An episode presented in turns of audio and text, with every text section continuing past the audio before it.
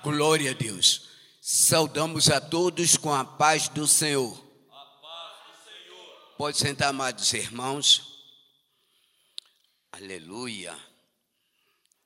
Deus nos concedeu mais esse dia para estarmos aqui cultuando o seu nome, exaltando o seu nome, sendo abençoados, conduzidos pela sua mão potente. E hoje, de uma maneira especial, nosso assunto para nosso crescimento. Vamos ver se conseguimos falarmos uma série de estudos sobre atributos, qualidades de Deus. E hoje, de uma maneira assim, vamos falar quem é Deus. Quem é Deus? Começando esse estudo, para que nós possamos chegar com confiança diante de Deus, temos que saber quem é Deus. Porque quando nós não confiamos, não conhecemos, nós chegamos tutubiante, nós chegamos com medo, como se diz assim: se vier, eu acabo. E por outro lado, se nós não tivermos aquela confiança nele, nós ficamos assim: será que Deus vai me dar? Será que Deus vai me orientar? Será que Deus me dará vitória? É possível Deus fazer isso quando nós não conhecemos a Deus.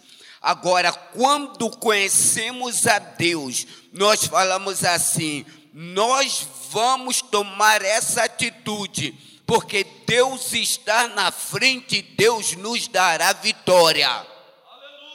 Lutas vêm, provações vêm, mas quando confiamos em Deus, nós passamos pela luta. Aliás, não vamos passar pela luta. É, se quiser me bater, que bata. É, eu estou aqui para dar um rosto e depois dar o outro lado do rosto. Não. Tomaremos atitude, mas Deus está à frente de cada situação para nos dar vitória. Aleluia. O texto que foi lido ele começa pelo versículo de número 22. Mas o 23 diz assim: O mesmo Deus de paz vos santifique em tudo, tudo, vos santifique em todo, e todo vosso espírito, alma e corpo sejam plenamente conservados, irrepreensível para a vinda do nosso Senhor Jesus Cristo.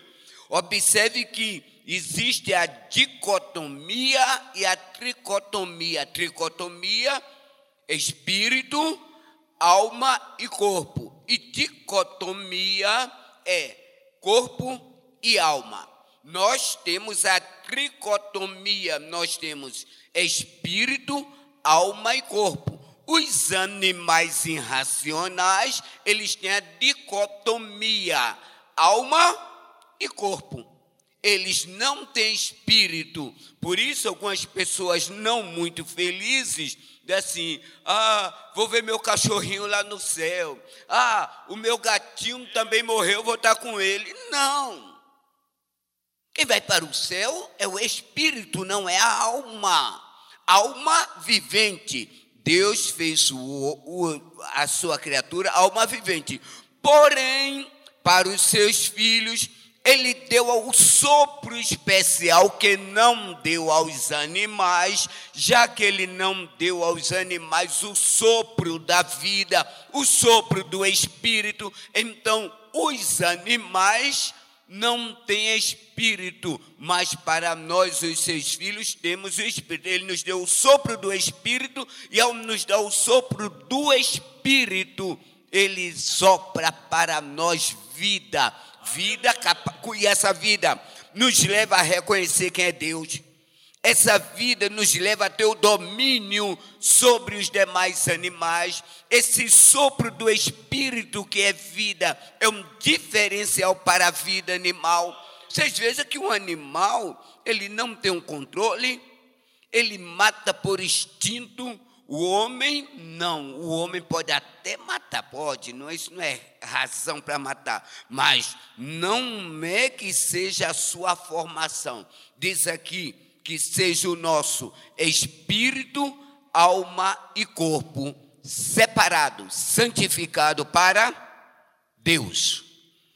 Que, aliás, muitas das vezes, eles ficam naquela situação. Ah, Deus só quer o espírito, não.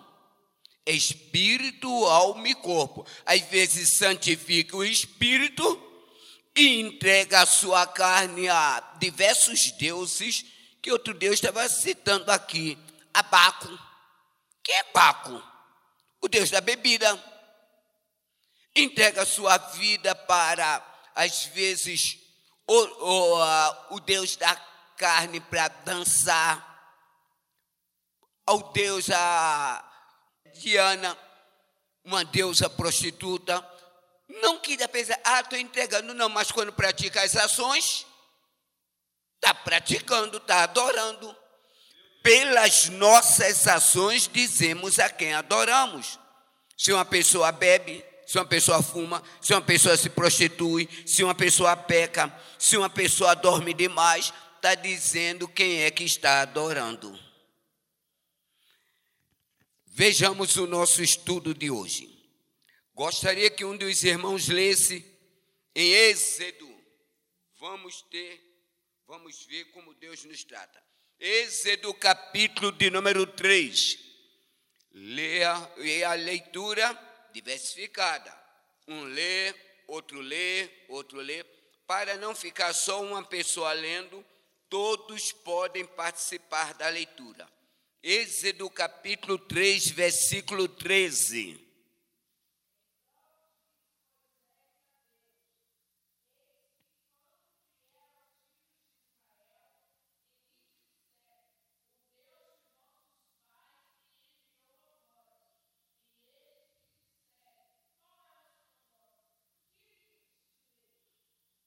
Quatorze e quinze ainda.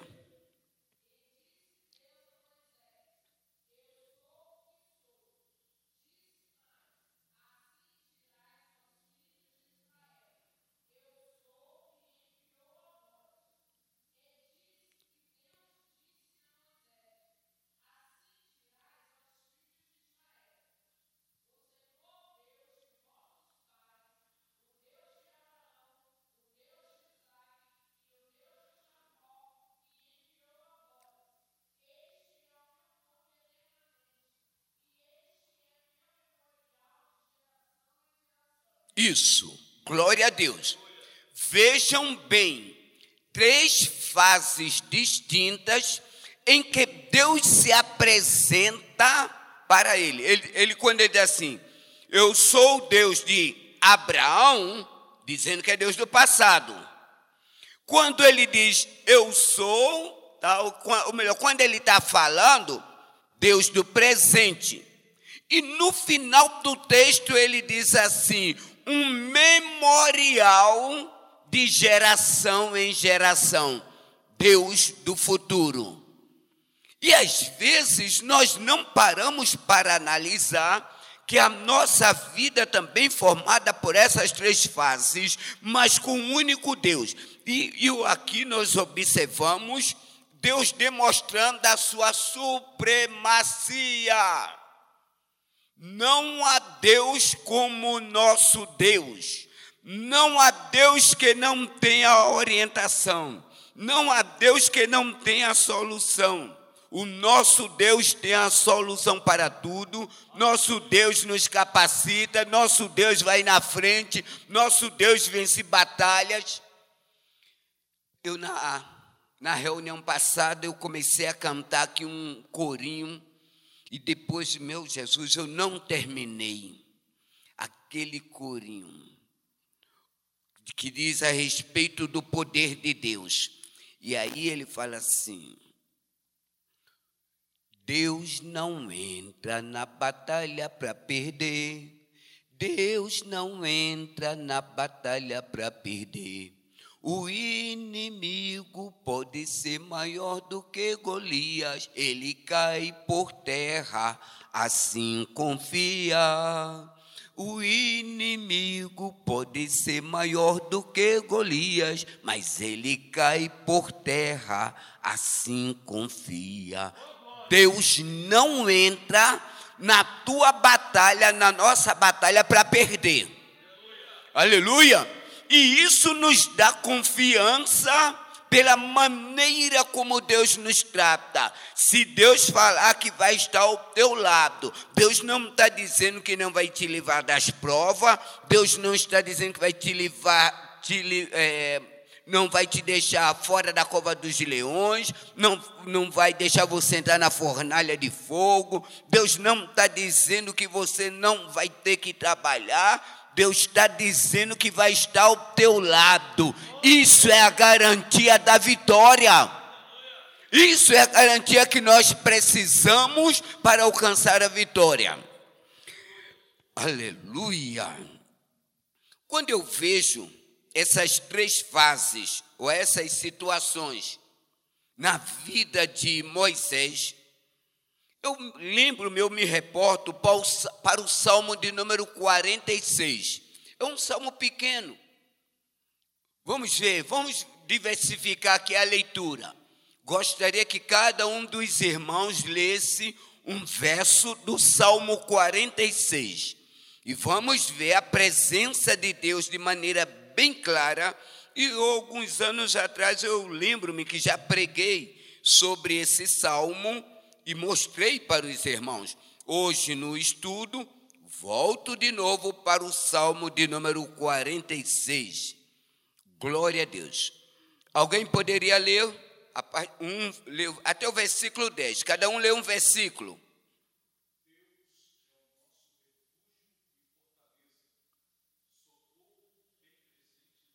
Aleluia. Dois.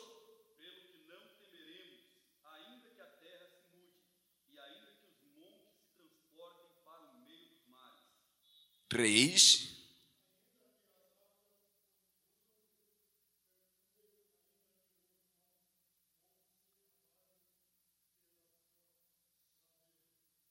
Quatro.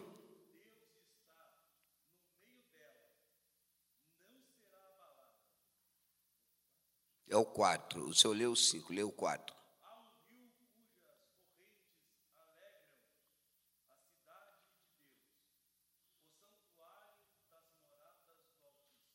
Aleluia. Cinco. Cinco.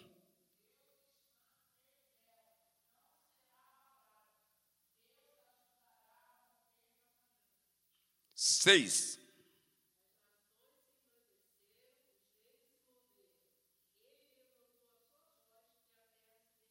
Aleluia. Sete.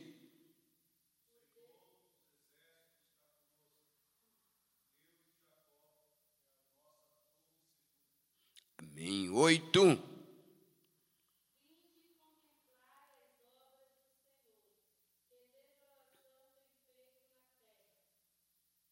Nove.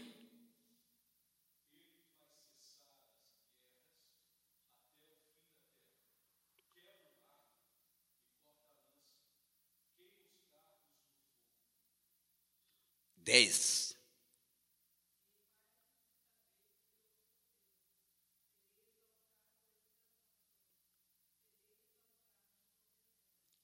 Esqueci, o 11. O Senhor dos exércitos está conosco. O Deus de Jacó é o nosso refúgio. Aleluia! Glória a Deus. A garantia que precisamos, o certificado para alcançarmos as bênçãos. Está aí. E sabe o que é que Deus vai fazer com os nossos adversários? Já falei uma certa ocasião, as três armas do adversário, está aqui no, no verso de número 9: quebra o arco e quebra o arco. O que é arco? Arco, ele vem com a flecha, arma de longa distância. Então, se tiver ataque para a tua vida de longa distância, o inimigo está longe, mas está planejando te atacar, Deus está dizendo, Ele quebra o arco. Aleluia.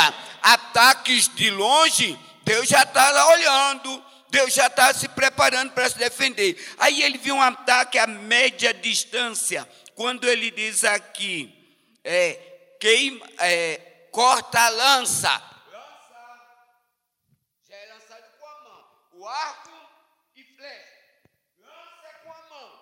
Mas Deus também está dizendo que ele corta a lança. Vai pegar a lança do inimigo e quebra. Não vai deixar chegar em você, não.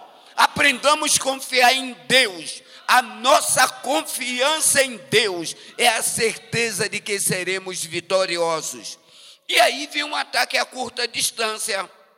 Aí quando ele diz aqui, queima os carros no fogo.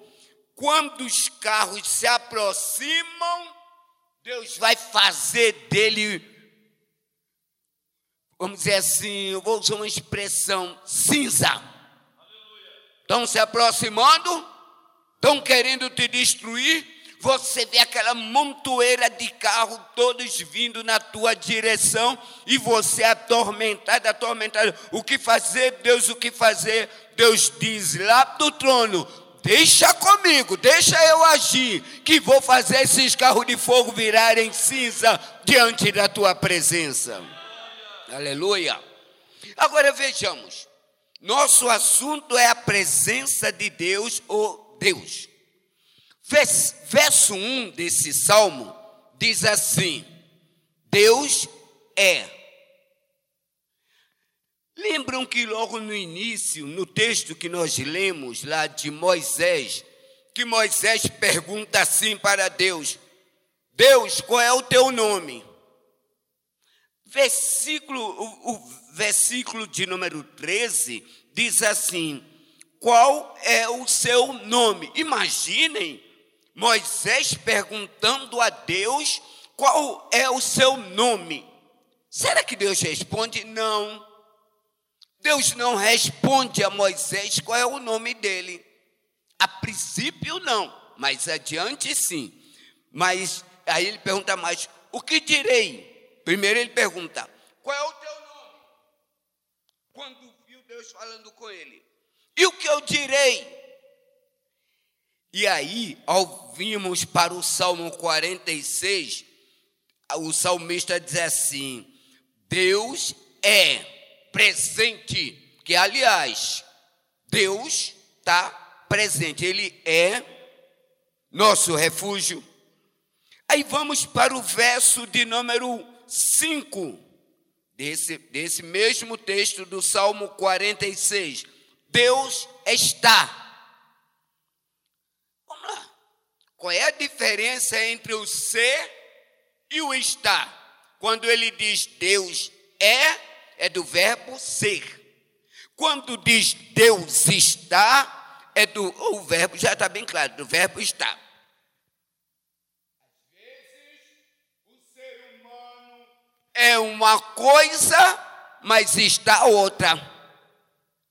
Mas Deus ele é, ele é e ele está em qualquer verbo, qualquer ação. Por isso que o João, ao escrever, ele diz assim: no princípio era o verbo, e verbo é sempre ação.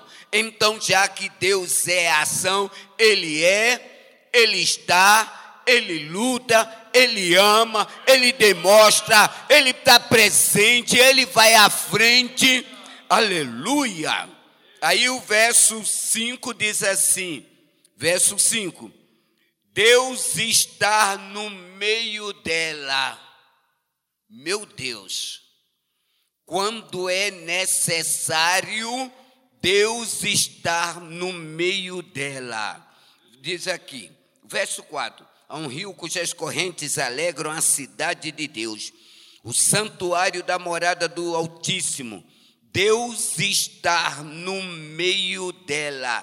Deus ajudará ao romper da manhã. No verso 5, tome cuidado. Não coloque Deus nos extremos, não. Não coloque Deus de se der, não. Temos que colocar Deus no meio. No meio. Bíblia fala que Abimeleque pegou a arca e colocou no canto da casa. A arca significava Deus. Colocar Deus no canto da casa significa não dar prioridade para ele, enquanto que, oh meu Deus, o, outro pegou a arca, colocou no centro da casa. E é interessante que Abimeleque colocou no canto da casa, ainda disse para o filho: cuida lá. Enquanto que Obed-Edom colocou no centro da casa, e quando colocou no centro da casa, quem entrasse, quem saía, quem chegava todos os dias, estava vendo Deus. Eu te pergunto, como é que está Deus na tua casa? Está no canto da casa, ocasionalmente você vê, passa para os outros a responsabilidade, ou ele está no centro da casa, no centro do teu coração e no centro da tua vida. Quando aquele homem colocou no centro da sua casa, meu Deus, por três meses o homem prosperou. Ei, quando Deus está no centro, nós prosperamos. Nós prosperamos. Agora, quando ele está em canto, esquecido, não, eu tenho outras prioridades. E aí ele diz assim: Pois é, desculpe, meu, eu não, não, não sei como Deus trata, já que eu digo que Ele é amor. Mas imagine, já que você me tratou num segundo plano, como queres que eu te trate no primeiro plano? Trate a Deus no primeiro plano. E aí, eu vou só antecipar, ou voltar para o versículo lá de que nós lemos sobre Moisés. E isso será um memorial de geração em geração. Sabe o que é que Deus está dizendo? Quando nós colocamos Deus no centro, no centro da casa, no centro dos nossos negócios, no centro da nossa vida, isso vira um memorial. O que é memorial? Ele está dizendo que o que você fizer, ninguém vai destruir, ele vai confirmar vai se levantar um memorial, as gerações passam, mas aquilo que você fez para Deus permanece porque você colocou Deus em primeiro lugar. Aprendamos, a Bíblia está aqui bem clara. Aprendamos. Como é que você tem colocado Deus? Ainda no verso, no Salmo 46, meu Deus. Salmo 46, verso 7. Vamos, verso 7 diz assim: O Senhor dos exércitos está conosco. Aleluia. Glória a Deus. Glória a Deus. Ainda diz: O Deus de Jacó é nosso refúgio. Espera aí. Ainda agora eu expliquei a diferença entre ser e estar, ou não, não sei se expliquei. A pessoa que está é constante. A pessoa que, deixa eu ver aqui, está, desculpe, ele está, ele oscila, desculpem, ele está é circunstancial. Agora, quando ele é, aí é constante. Mas peraí, pastor, então, quando diz assim que Deus está no meio, Deus está conosco, sabe por que ele não é coisa absoluta nesse momento? Porque depende de nós, não é dele. Se nós tivermos a nossa posição, ele está, sempre. Agora, se nós sairmos da posição, ele não pode sair da posição, então ele já não está. Vamos pensar. Outro dia, eu estava dando uma palestra para os, os jovens, e aí eu dizia para os jovens: Ah, você vai namorar? Vai. Deus está com você? Está. Toda hora? É. Mas às vezes tem ocasiões que os jovens dizem assim: Deus, sai um pouquinho daqui. Tira teu anjo daqui, porque a Bíblia diz assim: os anjos do Senhor acampam ao lado dos que o temem. Então, o que é que nós vamos entender? Que ele está acampado, está ao nosso lado. Mas imagine o anjo com a espada desembanhada, está ao lado, e a pessoa vai ter uma ação que não convém apesar de eu ter falado dos jovens, mas uma mentirinha, um complemento, uma enganaçãozinha, um golpe. Ah, isso não faz mal, não. E o anjo ali com a espada, hum, tô te olhando, tô te vendo. E aí, aí anjo, se afasta um pouquinho, anjo. Já que a Bíblia diz que os anjos acampam ao lado do que o temem, então vai ter que mandar o anjo se afastar. Porque eu vou dar um golpe. Eu vou enganar. Eu vou fazer isso. Eu vou pecar. Eu vou beber. Eu vou jogar. Aí tem que mandar o anjo se afastar, porque os anjos de Deus, eles são a serviço de Deus. E eles não vejam a ficar conversando. Como é? Vai se consertar ou não vai? Vai se acertar ou não vai? Já que ele não vai ficar de diálogo, ele vai logo sacar da espada. então, indiretamente, as pessoas mandam ele se afastar, porque eles estão a serviço de Deus. Então, vamos lá. O homem oscila, mas Deus é. Deus é nosso refúgio. Aleluia! Deus é. E como diz aqui o verso número 7, é a nossa proteção, é o nosso refúgio. Agora, Ele está conosco, está, oscila. Está, depende da gente. Se a gente deixa Ele estar, Ele está. Versículo de número 9. Verso de número 9 diz assim: Ele faz cessar as guerras até o confim da terra. Que guerras são essas? Estamos vivendo uma guerra de pandemia. Estamos vivendo uma guerra política. Estamos vivendo uma guerra social. Estamos vivendo uma guerra religiosa. Estamos vivendo uma guerra interior estamos vivendo uma guerra familiar. E aí? E aí está aqui no plural quando diz assim: ele faz cessar as guerras, as guerras. Qualquer uma que você apresente a Deus, qualquer situação, Deus é poderoso para cessar as guerras. Não importa a origem. Ah, você deu causa. Ah, foi outro que deu causa. Ah, o outro está me atingindo. Ah, o outro está preparando para mim. Apresenta a Deus e Deus vai cessar. Vai cessar. Oh, glória! Aleluia! Ele faz cessar as guerras. Aleluia! E ainda diz o versículo de número assim: até os confins da terra. Louvado seja Deus. Verso 10.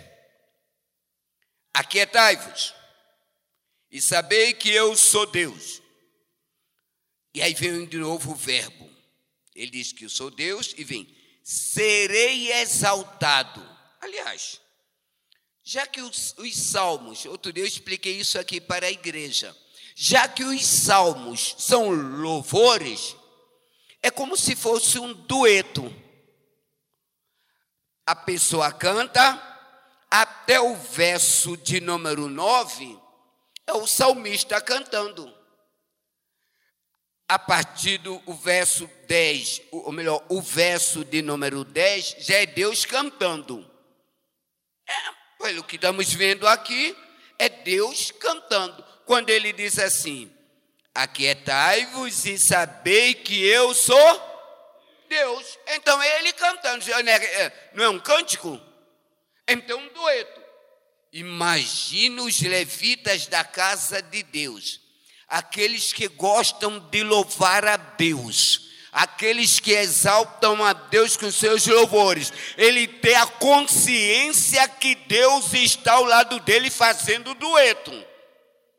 Ele canta uma parte, Deus canta outra. Tudo bem, mas às vezes é só um solo. Mas Deus está sussurrando através do Espírito Santo no ouvido para que o hino não saia só na melodia, não saia só às vezes na letra, mas também saia do âmago da alma e Deus se agrade.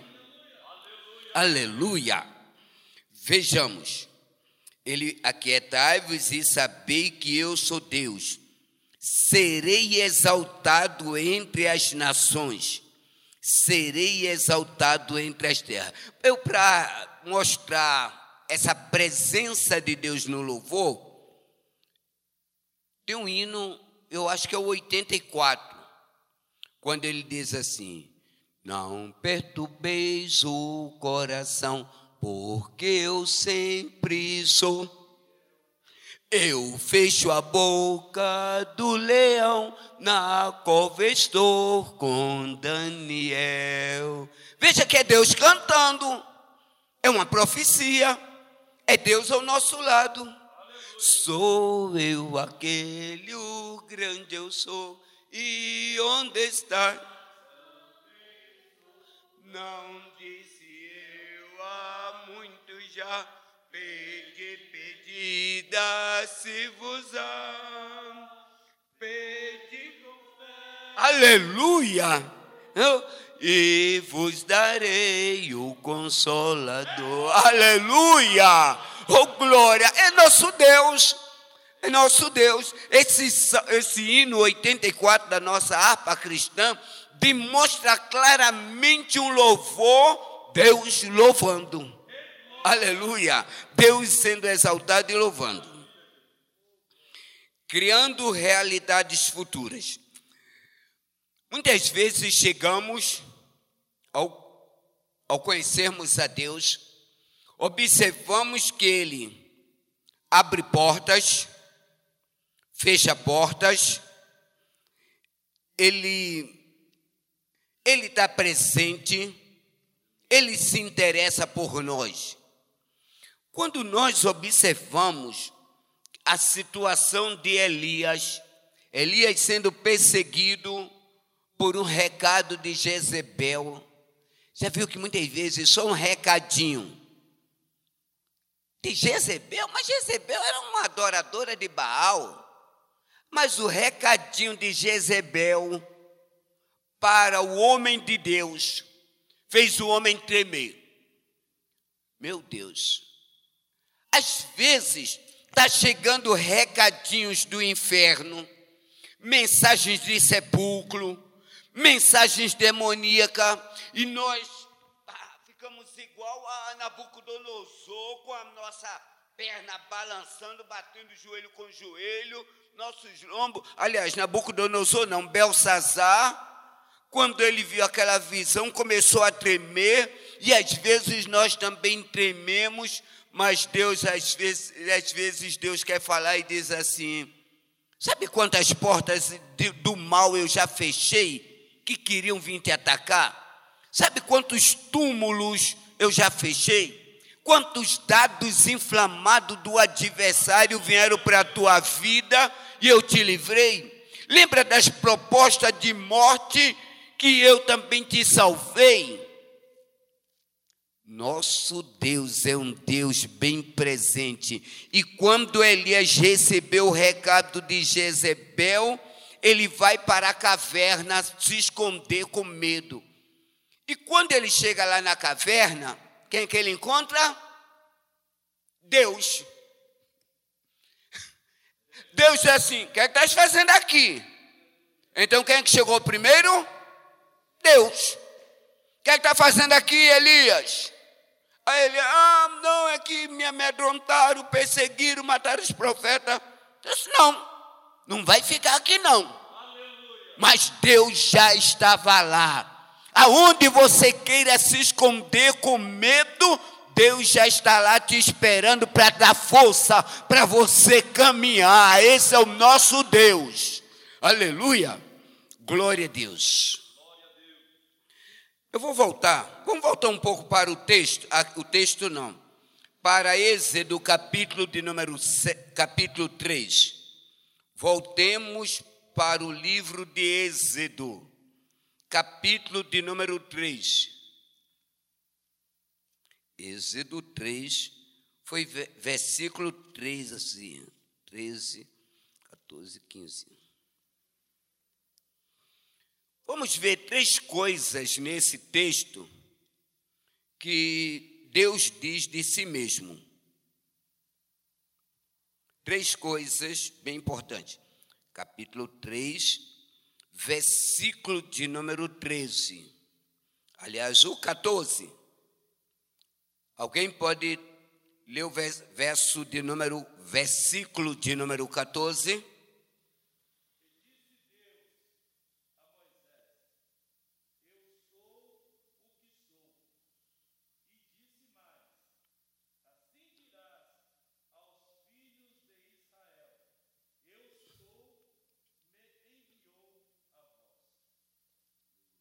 Aleluia. Atenção no versículo 13, ele pergunta qual é o seu nome.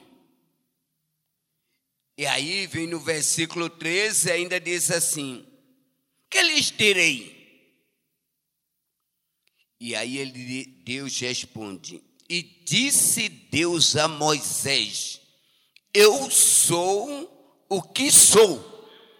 Deus não respondeu dizendo que o nome dele é esse. Ele só disse assim: Eu sou o que sou. Disse mais: Assim dirás aos filhos de Israel: Eu sou, me enviou a voz. Alguém vai dizer assim, mas ele não está dizendo o nome dele? Não. Veja uma coisa. Uma pessoa pode se identificar de diversas maneiras, sem precisar falar exatamente o seu nome. Dado momento, o presbítero irmão Lucas, ele pode dizer assim, alguém pode chegar e perguntar assim, quem é você? Diz assim, sou presbítero. Ele não disse o nome dele. Então ele está dizendo um atributo, uma chamada, uma qualidade, como ele é mas não disse o nome. Deus aqui, nesse texto, não está falando o nome dele. Glória a Deus. Aí vejamos uma outra identificação. Na, ainda na primeira parte, no versículo 14, a partir da, da de, a parte B. Assim, alguém pode ler? Eu vou ler aqui. Assim dirás aos filhos de Israel: Eu sou. Observem que na primeira parte, ele diz assim: Eu sou o que sou. E na segunda parte, para os filhos de Israel, eu sou. Aleluia. Aleluia, glória a Deus. Versículo de número 15. Diz assim: e disse Deus mais a Moisés: Assim dirás aos filhos de Israel: O Senhor, aleluia, aleluia, glória a Deus, o Senhor é uma autoridade, Ele está demonstrando o seu poder, aleluia, o Senhor, Deus de vossos pais, Deus de Abraão, o Deus de Isaac e o Deus de Jacó, me enviou a vós. Este é o nome, este é meu nome eternamente. E este é o meu memorial de geração em geração. Porque se ele diz assim agora, esse é meu nome eternamente. Aonde ele for, tem que ser respeitado como Senhor. Observem que naquela época, Deus tinha alguns nomes específicos. Às vezes ele era chamado de El Shaddai, às vezes de Elohim, às, em outras ocasiões, é, Jeová Nessi, outras vezes, ocasião é, desse pequeno, e aí ia mudando o nome de acordo com o momento. Mas, sobretudo, era Deus. Sobretudo, o nosso Senhor. Sobretudo, mostrando as qualidades, a sua autoridade para conosco. E a fé, El. El também é Deus? É, El é Deus. Então, Deus no centro, Deus tendo cuidado, Deus lutando por nós, Deus nos socorrendo. Observaram que muitas vezes nós temos as nossas diversidades de situações, mas sempre pedimos ao mesmo Deus. Agora, tem coisas que às vezes eu fico admirado. E, aliás, tomem cuidado. Já viu que quando nós temos a razão, ou melhor, ou achamos que temos, mas vamos partir do princípio que temos razão. E aí eu tenho uma causa com meu irmão, e aí quando me interessa a causa, eu digo assim: Deus é a minha testemunha. Já viu que nós normalmente, diz, nós normalmente dizemos assim, quando nos encontramos com a razão. Mas quando nós não estamos com a razão, nós não dizemos assim. Olha os interesses como mudam. Quando a coisa é favorável, não, Deus está vendo tudo. Deus é minha testemunha. Deus está ao meu lado. Deus sabe que eu fiz a coisa certa. Mas quando não estamos bem, que Ele não está ao nosso lado, aí a gente se cala com relação a essa expressão. Será que Deus saiu? Deus pode até ter saído, não está no nosso lado para nos defender nem para compartilhar coisa errada, mas tudo Ele vê, tudo Ele sabe. Aleluia. Deus no centro Deus no centro da nossa vida, Deus no centro nosso, dos nossos projetos, Deus estando conosco. De, um dos textos que eu estava lendo há pouco foi sobre Jó. Jó é uma das pessoas que ele exalta a Deus, parece-me que é capítulo de número 32 ele exalta Deus, ele elogia Deus, ele coloca Deus em uma posição lá em cima, mas ele admite em algumas ocasiões que ele não entende alguns dos projetos de Deus, algumas ações de Deus, mas ele demonstra claramente que, mesmo sem entender, ele obedece a Deus. Aleluia! Ai, Jesus. Eu achei tão bonito esse texto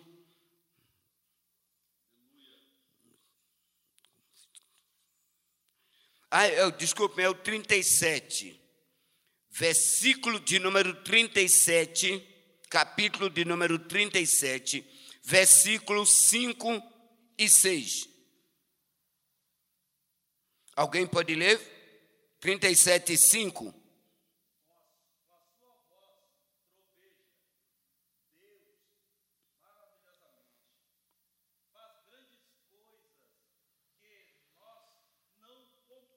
Meu Deus, aleluia. Está vendo o que aqui Deus está dizendo para você? Você tem ocasiões que você diz assim: Deus, como é que eu vou sair dessa? Deus, como é que eu vou fazer? Deus, como é que eu vou falar? Deus, como é que eu vou alcançar? Deus, como é que tu vai fazer com a minha vida? E aí Deus diz aqui nesse verso, versículo de número 5, diz assim: faz grandes coisas que nós não compreendemos. A nossa capacidade de compreender a Deus é tão pequena, mas se nós pelo menos obedecermos, já estaremos bem. Como tem um hino que diz bem claro para nós que nem tudo nós entendemos, mas eu quero obedecer. Obedecendo é como se tivesse você entrasse em um caminho e na proporção que você vai andando naquele caminho proposto por Deus, as coisas vão clareando, o chão vai ficando mais firme, as suas forças vai se renovando, mas se acontecer de você parar, desistir, recuar, Deus não tem compromisso com você, nem com ninguém. Mas se você for para frente, mas Deus, mas eu não entendo, pode não entender, mas obedeça, obedeça, obedeça e a tua vitória virá. Versículo de número 6, capítulo 37 de Jó, versículo 6. Porque a neve diz, cai na terra, como também ao aguaceiro e a sua forte chuva. Veja uma coisa, como explicar? Como explicar essas coisas que a natureza, Jó não estava entendendo, essas coisas que a natureza faz?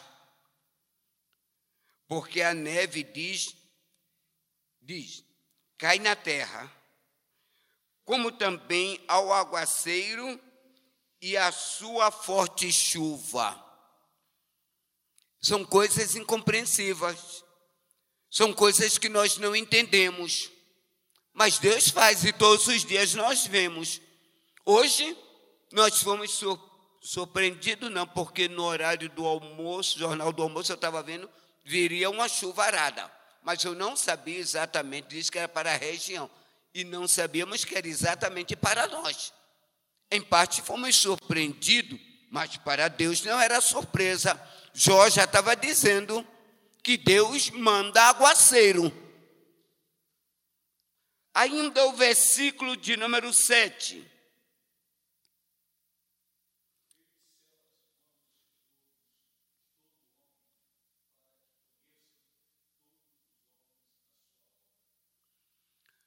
Em, outra, em outras palavras, cada um tem que ter a ciência que Deus marcou para que cada um saiba o que tem que fazer, as suas obras, tá? Não são as obras de Deus, não. Agora as obras de Deus, dentro do seu limite, dentro da sua capacidade, vá fazendo.